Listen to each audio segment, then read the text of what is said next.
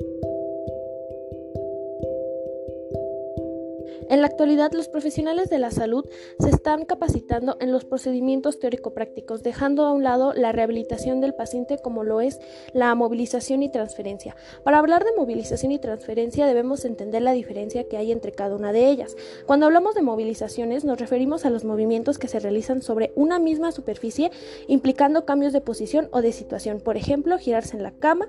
Y cuando hablamos de transferencia, nos referimos a los movimientos que se realizan de una superficie a otra, ejemplo, de la camilla a la una de las técnicas de movilización y transferencia son los cambios posturales, que como ya vimos antes pertenece a la movilización.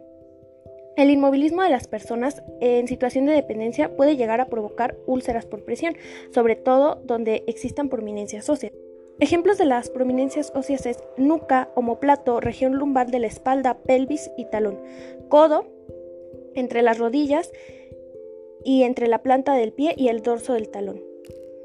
Vamos a realizar los diferentes cambios posturales para evitar las úlceras por presión, las cuales son boca arriba, de lado, poner además una almohada por detrás desde el hombro hasta el comienzo de las nalgas y boca abajo.